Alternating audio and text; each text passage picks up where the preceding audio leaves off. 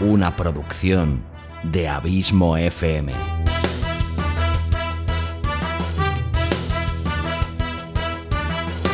¿Quieres disfrutar de tu tiempo libre escuchando grandes historias, audiolibros y relatos? Un podcast literalmente literario.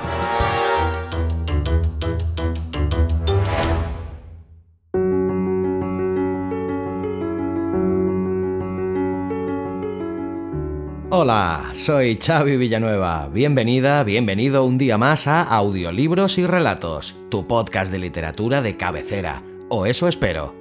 Capítulo 3 de esta quinta temporada y 153 en el cómputo total de este humilde podcast.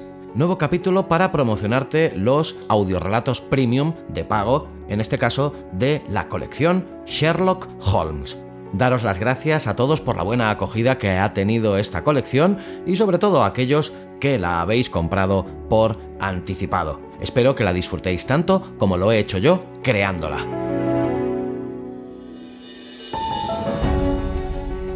Y en el cuarto capítulo de esta colección te traigo el relato El carbunclo azul es un cuento que fue editado por primera vez en la edición de la revista londinense The Strand en enero de 1892.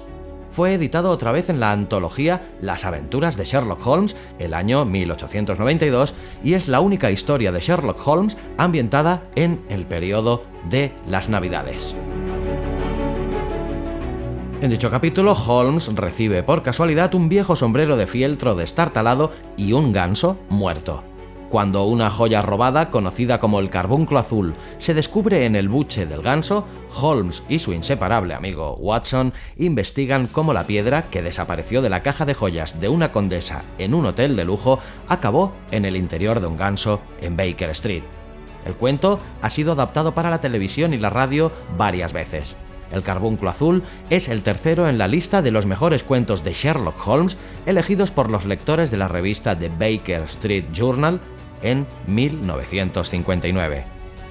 Si este es el cuarto de los ocho capítulos que conformarán esta colección al completo y que te recuerdo que puedes comprar cada uno de estos capítulos individualmente al precio de un euro y medio. O también puedes comprar la colección completa de forma anticipada consiguiendo así un interesante descuento y recibiendo los siguientes capítulos directamente en tu mail y antes de lo que se colgará en las diferentes plataformas te dejo con un amplio fragmento de dicho relato de 48 minutos de duración en su totalidad, por si tienes curiosidad, y si te gusta, ya lo sabes, puedes comprar estos capítulos en www.abismofm.com barra colecciones o si me escuchas desde la plataforma iVoox apoyándome en los capítulos exclusivos para fans.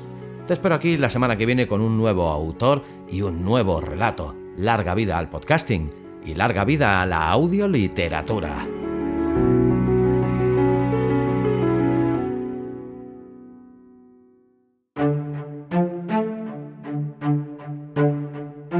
Colección Sherlock Holmes.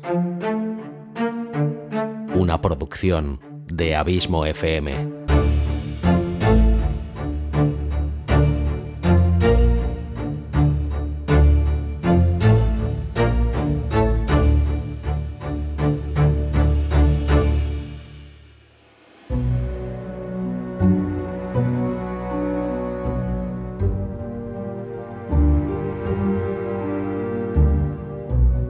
El carbunclo azul de Arthur Conan Doyle.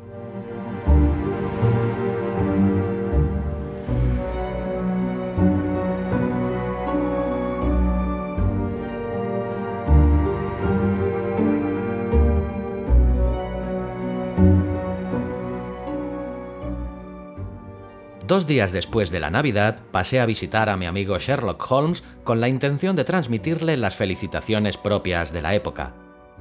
Lo encontré tumbado en el sofá con una bata morada, el colgador de las pipas a su derecha y un montón de periódicos arrugados que evidentemente acababa de estudiar al alcance de la mano. Al lado del sofá había una silla de madera y de una esquina de su respaldo colgaba un sombrero de fieltro ajado y mugriento, gastadísimo por el uso y roto por varias partes. Una lupa y unas pinzas dejadas sobre el asiento indicaban que el sombrero había sido colgado allí con el fin de examinarlo. Veo que está usted ocupado, dije. ¿Le interrumpo? Mm, nada de eso. Me alegro de tener un amigo con el que poder comentar mis conclusiones. Se trata de un caso absolutamente trivial. Señaló con el pulgar el viejo sombrero. Pero algunos detalles relacionados con él no carecen por completo de interés e incluso resultan instructivos. Me senté en su butaca y me calenté las manos en la chimenea, pues estaba cayendo una buena helada y los cristales estaban cubiertos de placas de hielo. Supongo, comenté, que a pesar de su aspecto inocente, ese objeto tendrá una historia terrible, o tal vez es la pista que le guiará a la solución de algún misterio y al castigo de algún delito. no, que va, nada de crímenes, dijo Sherlock Holmes echándose a reír. Tan solo uno de esos incidentes caprichosos que suelen suceder cuando tenemos cuatro millones de seres humanos apretujados en unas pocas millas cuadradas. Entre las acciones y reacciones de un enjambre humano tan numeroso, cualquier combinación de acontecimientos es posible, y pueden surgir muchos pequeños problemas que resultan extraños y sorprendentes, sin tener nada de delictivo. Ya hemos tenido experiencias de ese tipo. Ya lo creo, comenté, hasta el punto de que de los seis últimos casos que he añadido a mis archivos, hay tres completamente libres de delito en el aspecto legal. Exacto, ¿Se refiere usted a mi intento de recuperar los papeles de Irene Adler, al curioso caso de la señorita Mary Sutherland y a la aventura del hombre del labio retorcido? Pues bien, no me cabe duda de que este asuntillo pertenezca a la misma categoría inocente. ¿Conoce usted a Peterson, el recadero? Sí. Este trofeo le pertenece.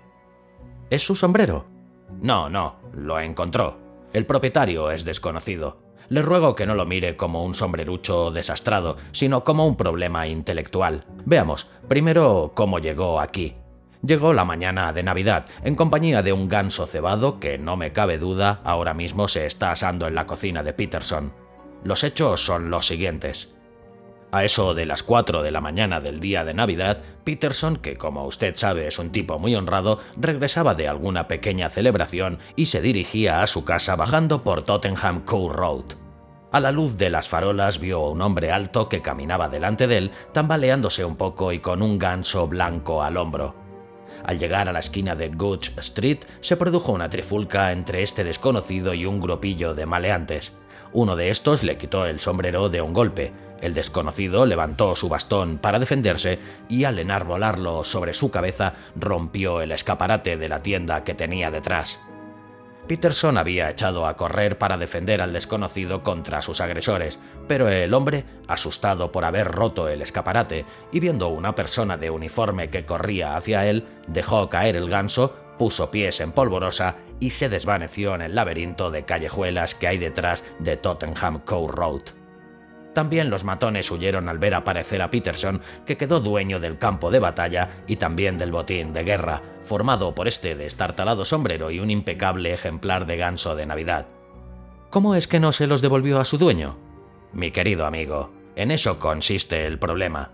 Es cierto que en una tarjetita atada a la pata izquierda del ave decía, para la señora de Henry Baker, y también es cierto que en el forro de este sombrero pueden leerse las iniciales HB.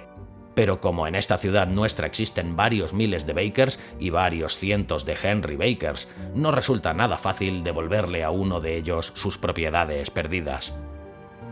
¿Y qué hizo entonces Peterson?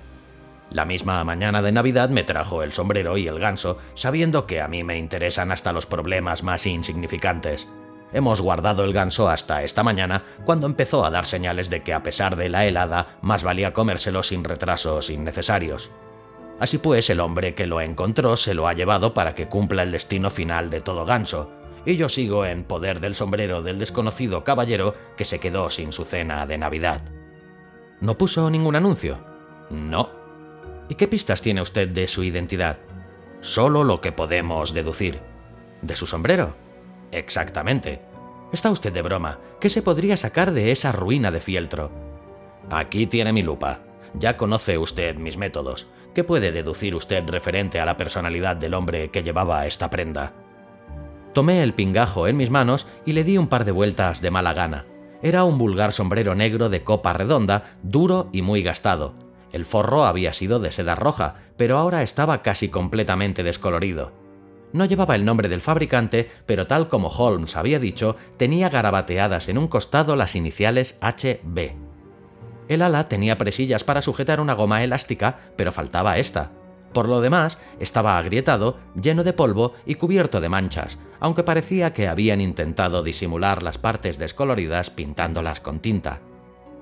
No veo nada, dije devolviéndoselo a mi amigo. Al contrario, Watson, lo tiene todo a la vista, pero no es capaz de razonar a partir de lo que ve. Es usted demasiado tímido a la hora de hacer deducciones. Entonces, por favor, dígame qué deduce usted de este sombrero. Lo cogió de mis manos y lo examinó con aquel aire introspectivo tan característico. Quizás podría haber resultado más sugerente, pero aún así hay unas cuantas deducciones muy claras y otras que presentan, por lo menos, un fuerte saldo de probabilidad. Por supuesto, salta a la vista que el propietario es un hombre de elevada inteligencia y también que hace menos de tres años era bastante rico, aunque en la actualidad atraviesa malos momentos. Era un hombre previsor, pero ahora no lo es tanto, lo cual parece indicar una regresión moral que unida a su declive económico podría significar que sobre él actúa alguna influencia maligna, probablemente la bebida. Esto podría explicar también el hecho evidente de que su mujer ha dejado de amarle. Pero Holmes, por favor. Sin embargo, aún conserva un cierto grado de amor propio. Continuó sin hacer caso de mis protestas. Es un hombre que lleva una vida sedentaria, sale poco, se encuentra en muy mala forma física, de edad madura y con el pelo gris, que se ha cortado hace pocos días y en el que se aplica fijador. Estos son los datos más aparentes que se deducen de este sombrero. Además, dicho sea de paso, es sumamente improbable que tenga instalación de gas en su casa. Se burla usted de mí, Holmes. Ni mucho menos. Es posible que aún ahora, cuando le acabo de dar los resultados, sea usted incapaz de ver cómo los he obtenido. No cabe duda de que soy un estúpido, pero tengo que confesar que soy incapaz de seguirle. Por ejemplo, ¿de dónde saca que el hombre es inteligente? A modo de respuesta, Holmes se encasquetó el sombrero en la cabeza, le cubría por completo la frente y quedó apoyado en el puente de la nariz. Cuestión de capacidad cúbica. Un hombre con un cerebro tan grande tiene que tener algo dentro. ¿Y su declive económico? Este sombrero tiene tres años. Fue por entonces cuando salieron estas alas planas y curvadas por los bordes. Es un sombrero de la mejor calidad. Fíjese en la cinta de seda con remates y en la excelente calidad del forro. Si este hombre podía permitirse comprar un sombrero tan caro hace tres años y desde entonces no ha comprado otro, es indudable que ha venido a menos. Bueno, sí, desde luego eso está claro. ¿Y eso de que era previsor y lo de la regresión moral? Sherlock Holmes se echó a reír. Aquí está la precisión, dijo señalando con el dedo la presilla para enganchar la goma sujeta sombreros. Ningún sombrero se vende con esto. El que nuestro hombre lo hiciera poner es señal de un cierto nivel de previsión, ya que se tomó la molestia de adoptar esta precaución contra el viento. Pero como vemos que desde entonces se le ha roto la goma y no se ha molestado en cambiarla, resulta evidente que ya no es tan previsor como antes, lo que demuestra claramente que su carácter se debilita. Por otra parte, ha procurado disimular algunas de las manchas pintándolas con tinta, señal de que no ha perdido por completo su amor propio. Desde luego es un razonamiento plausible. Los otros detalles, lo de la edad madura, el cabello gris, el reciente corte de pelo y el fijador, se advierten examinando con atención la parte interior del forro. La lupa revela una gran cantidad de puntas de cabello limpiamente cortadas por la tijera del peluquero. Todos están pegajosos y se nota un inconfundible olor a fijador. Este polvo, fíjese usted, no es el polvo gris y terroso de la calle, sino la pelusilla parda de las casas, lo cual demuestra que ha permanecido colgado dentro de casa la mayor parte del tiempo. Y las manchas de sudor interior.